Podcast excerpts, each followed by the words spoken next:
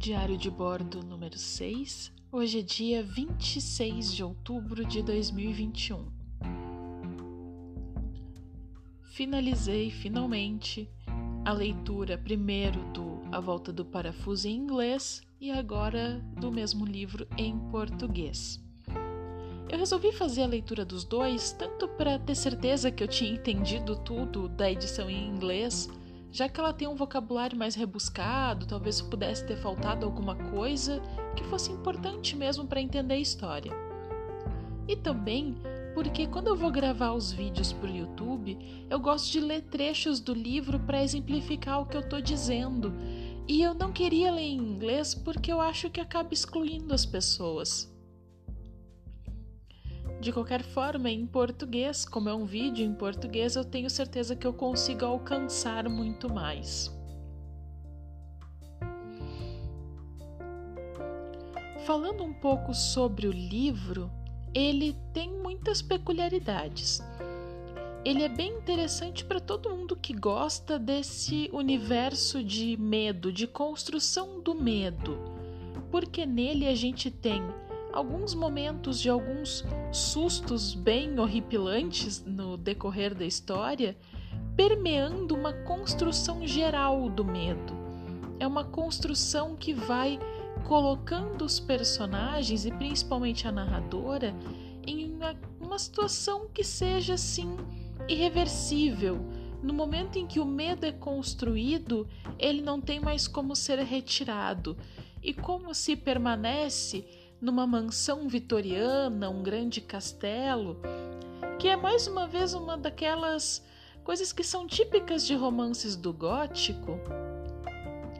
Nesse momento em que os personagens estão ali e estão acontecendo coisas, que eu não vou falar porque é spoiler, então nesse momento que eles estão ali presenciando tudo o que eles estão presenciando, passando pelo que eles estão passando, naquele lugar, naquela mansão que é no meio do nada.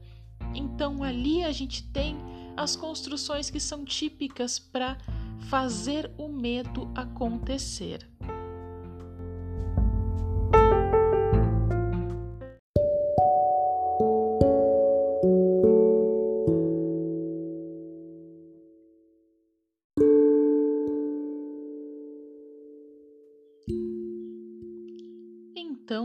Quando a gente vai falar sobre esse tipo de livro, a gente gosta muito sempre de ler os livros que tenham mais de horror, de terror, do gótico, nessa época agora de outubro.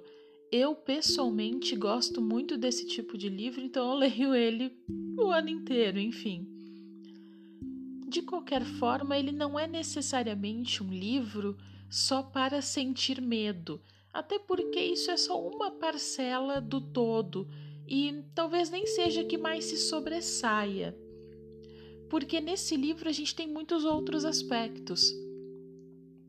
A gente tem uma narradora que vê muitas coisas e durante toda a leitura, e é por isso que eu fiz a leitura em português também para ter certeza do que eu tinha lido em inglês, mas em toda a leitura a gente fica na dúvida se as outras pessoas compartilham das visões que ela tem. Ou melhor, se as outras pessoas estão vendo aquilo que ela está vendo ou que ela diz que vê. É claro que não há narrador imparcial. Na verdade, ninguém é imparcial na vida. Somos sempre parciais considerando a nossa história, nosso contexto, como a gente pensa, o que a gente faz.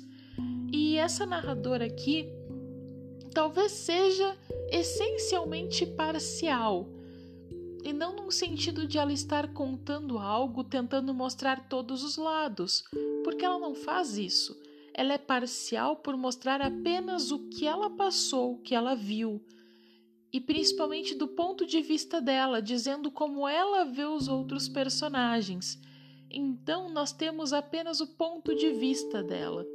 É um livro narrado essencialmente em primeira pessoa, justamente para mostrar que é ela contando o que ela pensa. Tanto que esse livro, na verdade, é uma narrativa dentro de outra. Tem um começo ali em outro lugar que uma pessoa que conheceu essa narradora e que teve acesso ao manuscrito que ela deixou contando a história, é quem pega esse manuscrito e conta ele para terceiros e no fim conta para gente também. Então, a história não é necessariamente para sentir medo. É um livro que nos conta a visão de alguém sobre algo que aconteceu e essa visão de alguém colocando não só como ela vê os outros, mas tudo o que ela vê, sem a gente saber se só ela vê ou se os outros também veem as mesmas coisas.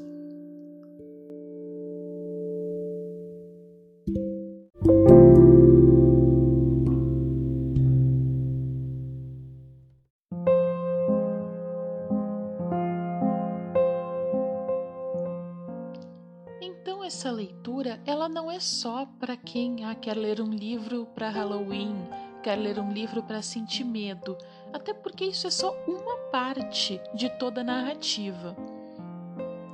É um livro bem curto, ele anda super bem, tu pega ele para ler e não consegue parar, sabe? Apesar de em alguns momentos ter algumas palavrinhas mais difíceis, mesmo assim ele não prejudica o andamento da leitura. E é um livro bem curto, eu não encontrei nenhuma edição que tivesse mais do que 200 páginas. A maioria delas fica ali numa 120, 150 páginas. Depende da letra, do tamanho mesmo do livro, enfim. Então pode ser uma leitura bem interessante para quem quer fazer uma leitura rápida, ou para quem não gosta de livros maiores, cada um tem seu gosto na leitura, né? Então pode ser uma boa alternativa para ti que prefere livros mais curtos, histórias que tu comece a ler e termine logo. Da mesma forma, esse livro, como eu disse antes, não é só para sentir medo, e talvez essa seja uma das menores partes dele. Porque quando tu lê, tu vai construindo o pensamento, tu vai construindo junto com a narradora o pensamento sobre o que acontece na história. Então ele é um livro de horror ou de medo ou de terror, como quiser chamar. E mesmo assim ele não vai ser necessariamente um livro para sentir medo. Ele é um livro que te faz pensar para construir o raciocínio, quase como aqueles livros que depois a gente vai ler, como de livros policiais ou livros de investigação. Não que ela faça uma investigação, mas conforme ela vai descobrindo as coisas, a gente vai descobrindo com ela e traçando possibilidades para o que tudo aquilo quer dizer.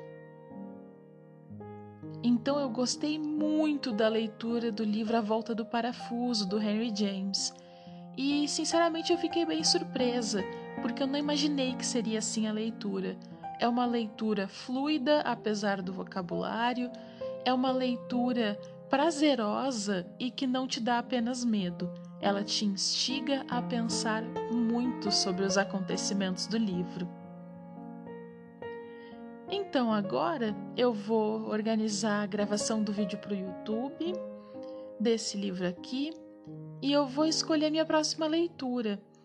Eu tô lendo também bastante coisa para a faculdade, mas são sempre textos menores ou trechos apenas de teoria ou até mesmo partes de livros literários, mas eu não sei ainda o que eu vou pegar para ler na sequência, porque eu ainda tenho um trabalho para fazer sobre a Máscara da Morte Vermelha do Alan Poe, que eu já comecei, mas não terminei ainda. E talvez eu fale até mais sobre ele aqui, porque estou achando muito interessante as construções que eu estou conseguindo fazer a partir dessa leitura. Eu também tenho mais algumas leituras que eu tinha separado para o mês de outubro, que é um mês que a gente adora, e eu ainda não sei o que eu vou escolher para a sequência. Mas é isso. Por hoje é isso.